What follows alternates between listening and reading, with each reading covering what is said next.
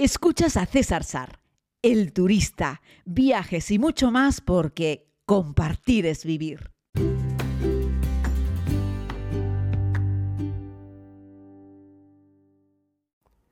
Saludos a todos, querida comunidad. Vengo hoy con un podcast que espero que pueda ser práctico para ustedes, que en algunas ocasiones me preguntan por los tiempos de espera eh, en los aeropuertos, por las escalas. Y eso es un mundo. Sobre todo entendemos que evidentemente si vamos de un punto A a un punto C, haciendo una escala en un punto B, es porque así lo requiere, ¿no? Cuando le estás comprando el billete de avión a la misma aerolínea, y pongamos por caso Emirates para volar de España a Tanzania con una escala en Dubai. Esto es el mismo caso en el que me encuentro, ¿no? En este, con este último viaje. Bueno, se lo compras a Emirates el billete de avión, por ejemplo, ¿no? O la agencia, pero la agencia se lo compra a Emirates, ¿no? Y Emirates te da una escala, pongamos, de una hora y media que a mí me parece un poco justo, pero si te la dan es porque entienden que se puede hacer. Es un vuelo conexionado con la misma aerolínea. Si el primer vuelo se retrasa y no llegas al segundo, es problema de la aerolínea. La aerolínea se va a buscar la vida para meterte en otro avión, en, en unas horas más tarde o en un día más tarde, o incluso hay a veces acuerdos entre aerolíneas y te pagan por meterte en otro avión de otra aerolínea. El caso es que eres responsabilidad de la aerolínea porque vas con un código, con un único código, una única reserva en un vuelo conexionado con la misma aerolínea. Ya está. Aunque te pongan media hora para conectar, es problema de ellos. Aunque evidentemente media hora es que el vuelo lo vas a perder sí o sí, ¿no? En cualquier caso, eso es un tema de la, de la aerolínea. ¿Cuánto es el tiempo que yo considero óptimo? Porque aunque sea responsabilidad de la aerolínea, está claro que nadie quiere perder un vuelo de conexión, porque generalmente vas de vacaciones o vas de viaje a un sitio y cada día cuenta y cada día es importante y no estamos como para perder el tiempo. Pues miren, yo creo que en realidad una escala óptima para ir sin prisas y que el primer vuelo se pueda retrasar un poquito, pero que no lleguemos agobiados al siguiente, serían tres horas. Yo creo que esto es lo óptimo, es decir, haces un salto de España a, yo qué sé, a Dubai o a Qatar para volar con Emirates, para volar con Qatar Air, por ejemplo. Yo creo que tres horitas en el aeropuerto está bien para Cosas como, por ejemplo, el otro día para salir de un vuelo resulta que no pusieron finger, hubo que esperar por las, por las jardineras, por los buses, las guaguas, como, como decimos en Canarias, y eso demoró un montón la salida del avión hasta la terminal. Luego, si el Fly Dubai famoso para enfrente de la terminal 2 y tienes que ir hasta la terminal 3, pues resulta que esa misma jardinera, ese mismo transporte, puede rodar por el aeropuerto de Dubai, atentos, 30 minutos, entre 25 y 30 minutos es el tiempo que demoró para poder eh, transportarte de una terminal a otra en el mega aeropuerto de Dubai, que es como una ciudad de grande. Luego depende en el punto del aeropuerto en el que caigas, puede que tengas que caminar hasta la siguiente puerta, pongamos que 30 minutos también. El aeropuerto de Doha tiene un tren interno, pero el aeropuerto de Dubái no, hay que caminarlo a pie. Entonces, claro, eso demora un montón de tiempo. Así es que para ir sin prisas, yo te diría que una, una, conexión buena, una conexión óptima para no volverte loco sería tres horas cuando hacemos un largo recorrido y las cosas van pues más así. Cuando, por ejemplo, el otro día estuve en Malta con una conexión en Italia, eh, para este foro internacional de turismo que organizaba eh, la Fundación del Mediterráneo, pues tuve que hacer España-Italia, Italia-Malta con una conexión en Nápoles. Hombre, ahí yo creo que tres horas sería excesivo. Aunque había un cambio de aerolínea, uno de los vuelos fue con Ryanair, el otro fue con EasyJet. La conexión fue de una hora y media.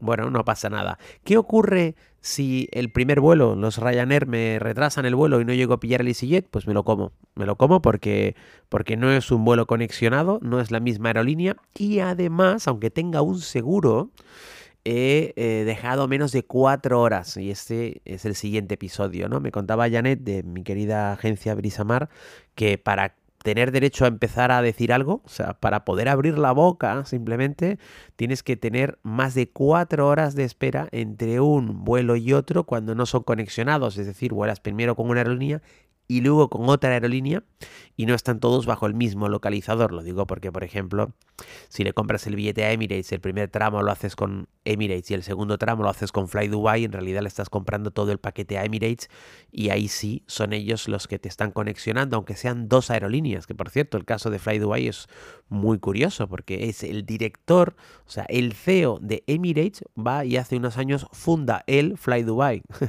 y además como que llegan a un acuerdo las dos empresas para que algunas rutas las vuele Emirates y las otras las vuele, las Fly Dubai. Es una cosa súper extraña. Desde mi punto de vista, eso sería casi algo anómalo en el resto del occidente. Es como que el jefe, el superdirectivo de una aerolínea contratada por la propiedad, monta otra aerolínea, esta vez ya es suya, y es como que él como dueño de una aerolínea llega a un acuerdo con el directivo de otra aerolínea para repartirse el mercado. En fin, no sé, cosas que hacen en Emiratos Árabes que a mí se me escapan. El caso es que ya sabéis que para algunos recorridos y aquí me estoy yendo por las ramas, estoy recomendando más volar con Qatar Air que con, con Emirates, porque Emirates está metiendo en Fly Dubai y Qatar por lo menos está volándolo todo con, sus propios aviones, ¿no? Bueno, el caso, volviendo al inicio, el tema es que eh, deja más de cuatro horas si vas a volar con dos aerolíneas diferentes, porque si quieres poder reclamarle a la primera aerolínea que te ha causado un percance con un segundo vuelo, tienes que haber dejado más de cuatro horas y aún así irte a un seguro. Sabéis que siempre te recomiendo que te hagas un seguro de viaje porque de verdad invertimos a veces un montón de dinero en hacer un viaje, billete más hotel más los servicios que hayas contratado y luego estamos racaneando 30, 40, 50, 60 euros por un seguro de viajes. No merece la pena. Yo siempre me hago un seguro y me lo pago, me lo pago. O sea, yo me rasco el bolsillo y me pago por el seguro. En las vueltas al mundo ya os lo he contado, lo hago a través de eh, de, una agencia, en este caso los amigos de Yati, eh, que bueno, no tengo ahora ninguna relación comercial con ellos, pero es que trabaja muy bien, funciona muy bien y por eso me permito el lujo de seguir recomendándolos aún no teniendo ningún tipo de acuerdo con ellos, porque funcionan muy bien. Así es que ráscate el bolsillo un poquito más y hazte un seguro y vete tranquilo. No solo por el tema sanitario, que por supuesto, sino también por ese tipo de cosas, pérdida de maletas, retrasos, necesitas algún tipo de compensación. Recuerda que las aerolíneas, yo que sé, de la Unión Europea están sujetas a pues toda la Carta de Derechos y Deberes del Consumidor aprobada por la Unión Europea. Pero las americanas se rigen por otro criterio y ya no te cuento las africanas. ¿eh? Ten cuidado con eso, que nosotros creemos que tenemos un montón de derechos, pero cuando te más te comes un vuelo, yo que sé, Tanzania, Emiratos Árabes, ahí la Unión Europea no va a poder hacer nada por ti y las normas no son las mismas en todo el planeta y los derechos de los viajeros no son los mismos en función de cuáles son los puntos que estás uniendo. Eso sí, cualquier vuelo con entrada y salida a la Unión Europea sea la aerolínea que sea la que esté operando, está rigiendo ahí sí los derechos del pasajero de la Unión Europea. Ahí sí te ves asistido. Pero oye, ¿quién quiere tener que estar discutiendo y peleando con eso permanentemente? Yo creo que lo mejor es ser cuidadosos. Así es que recomendación para vuelos cortos, una hora y media, aunque ojo, si cambias de aerolínea ahí no vas a estar eh, cubierto.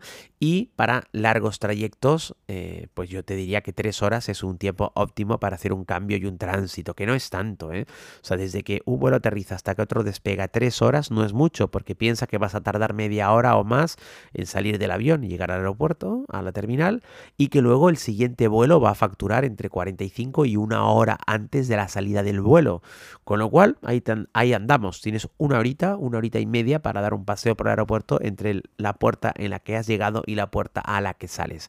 Recuerda también llegar con mucho tiempo al aeropuerto, esto quiere decir tres horas, por varias razones. Una, el otro día ya os conté en un podcast, casi nos quedamos en tierra en ese vuelo de Aire Europa de New York a Madrid.